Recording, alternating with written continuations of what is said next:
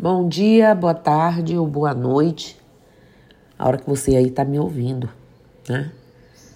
Então hoje vamos falar um pouco sobre por que protegemos a cabeça no terreiro, nossa coroa e pori no terreiro, certo?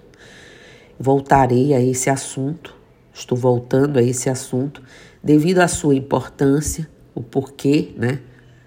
A, da importância de cobrir a cabeça aqui na Umbanda. O pano de cabeça ou ojá não é apenas um enfeite do traje feminino. Seu uso é de extrema importância, gente. Marca a hierarquia, tempo de iniciação entre os médios, serve como proteção para a coroa contra energias pesadas e algumas né, situações que a gente levaria aqui um bom espaço enumerando. Este ojá, ou pano de cabeça, ou torso, né, é feito a partir de um pano em forma de faixa de pano, de tamanho variável, dependendo da, da pessoa, dependendo do, do, da forma como vai fazer a amarração né, e prender. Existem vários formatos de pano de cabeça que podem ter significados, podem não, têm significados diferentes. Seu fundamento está baseado na proteção daquilo que é sagrado, entendido como uma das partes mais importantes do corpo humano dentro do ritual umbandista chamado, como eu já disse, coroa ou ori. Importante porque liga o material ao espiritual. Certo? A coroa ou ori é importante porque faz a ligação é, do material entre o material ao espiritual. Como eu disse também, o pano de cabeça não se trata de um mero enfeite do traje feminino. Pelo contrário, seu uso tem grande importância, além de marcar também já disse, a hierarquia, tempo de iniciação entre os médiums, serve para proteger a coroa, nossa coroa, contra as energias pesadas, contra algumas quisilas. Esta vestimenta também representa um sinal de respeito, né, de um determinado ritual. A coroa é o ponto de contato entre o mundo espiritual e o mundo físico.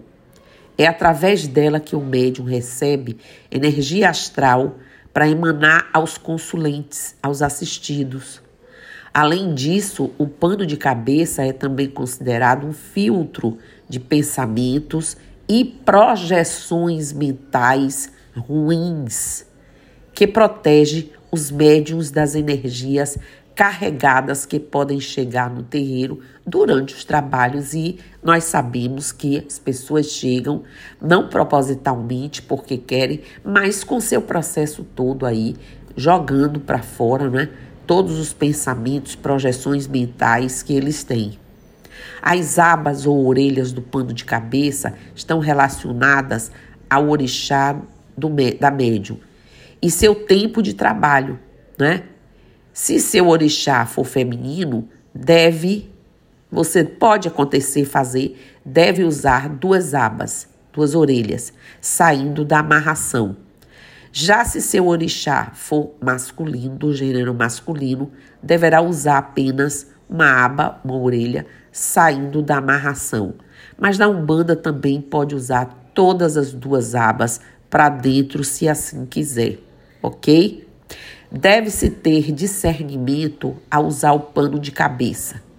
Esse pano de cabeça, o ojá, não é um turbante é, com diversas voltas de uma altura desmedida. O pano de cabeça também não deve ser maior do que o das médiums que estão acima da sua hierarquia idade de tempo no terreiro. Médios mais novos na casa geralmente usam um pano é, de cabeça com amarração mais simples. Na Umbanda, usamos roupa e pano né, de cabeça branco, mas há vertentes da Umbanda que também usam na cor do orixá, principalmente em períodos festivos. Os mais velhos já podem usá-lo colorido e com amarrações mais elaboradas e enfeitadas. Nas festas costumam usar a cor, como eu disse, do orixá, que está sendo homenageado. Em nosso terreiro usamos todo branco em qualquer situação. Observem que isso não é uma crítica, como eu disse, é uma observação, é um acréscimo de conhecimento a ser dado. A Umbanda tem vertentes que precisam ser respeitadas todas.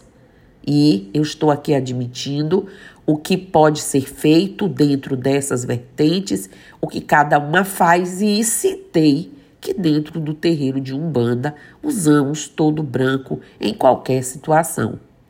Apesar de se poder encontrar alguns terreiros em que homens usam o pano de cabeça ou ojá, esse adereço é originalmente de utilização das mulheres.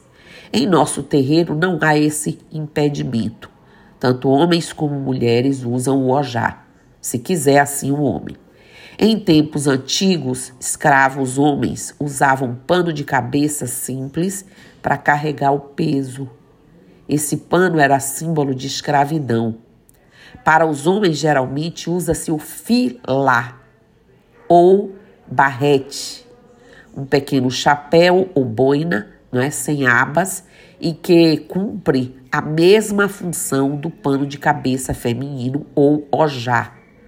Em alguns terreiros, somente quando atingem um grau mais elevado na casa, como no caso dos ogãs, pais pequenos e sacerdotes.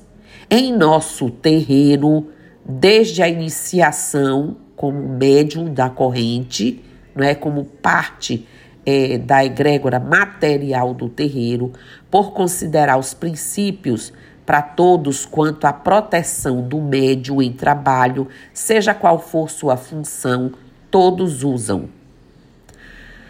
Apenas em situações de é, é, exceção, o pano de cabeça poderá ser utilizado por homens como em observações internas em que o mesmo está recebendo né, um assé, um axé, o caso de uma imantação né, para alguns lugares, e nosso terreiro, volta a dizer, com, com, como já falei, em qualquer fundamento. Algumas casas autorizam também o uso por homens na falta do filá ou barrete, né? Rituais específicos que se realizam por ocasião de falecimento de um médium da casa ou quando se realizam rituais usando o azeite de dendê quente, que pode causar aí algumas situações nos filhos, que alguns chamam de quisilas. Eu já expliquei, tem um podcast falando sobre quisila, de alguns específicos orixás. O que significa o uso desses turbantes?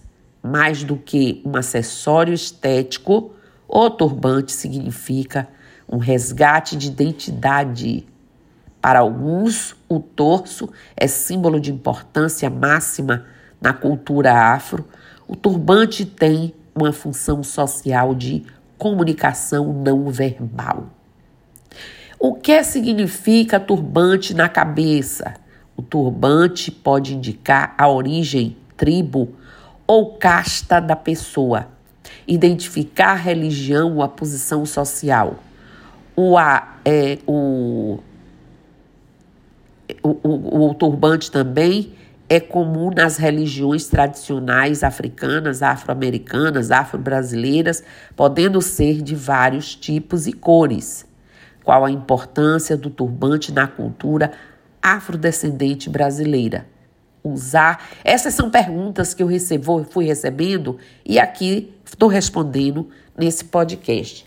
Usar o turbante especialmente para cultura culturas africanas, afro-americanas e afro-brasileiras é também um símbolo de resistência, de afirmação de sua identidade cultural e de luta contra a discriminação e o preconceito racial. Os turbantes estão na moda dentro de uma tendência chamada etnia. Quais os aspectos culturais históricos né, é, estão envolvidos na história do turbante. quais são os aspectos culturais históricos, o turbante é um símbolo cultural que está na moda e esbanja estilo. O significado desse adorno tão especial para a cultura africana diz muito sobre o processo de formação da nossa própria cultura, mas o turbante é um elemento cultural que está associado principalmente às culturas asiática, africana e brasileira. Como né, se usa esse turbante? Bom, ao longo dos anos, as tradições de diferentes povos foram se misturando e o uso do turbante foi também sendo adotado, podendo atualmente ser visto por diferentes indivíduos, mesmo que fora do contexto de afirmação cultural. São tantos modos de traçar, trançar e amarrar o turbante que até chega a dar um nó na cabeça, acreditem, mas são muito usados. E a origem desses turbantes? A origem é, datada dos turbantes é desconhecida, mas acredita-se que esse elemento cultural já é usado no Oriente antes mesmo do surgimento do islamismo. Prestem atenção. Diferente do que muitas pessoas pensam. Ou seja, o uso do turbante como símbolo e expressão de fé não está, apenas, é, é, está ligado apenas às religiões islâmicas, mas também ao Sikh indiano, ok?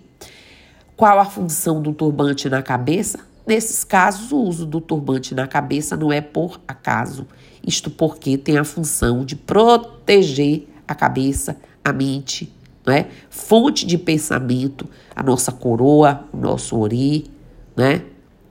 e cultivo da fé. Aqui no Brasil, o turbante representa a afirmação da identidade cultural que foi trazida pelos africanos, né? Esses que quando foram escravizados. Então aqui eu dou para vocês uma ideia do que são esses panos na cabeça das pessoas, por que usá-los?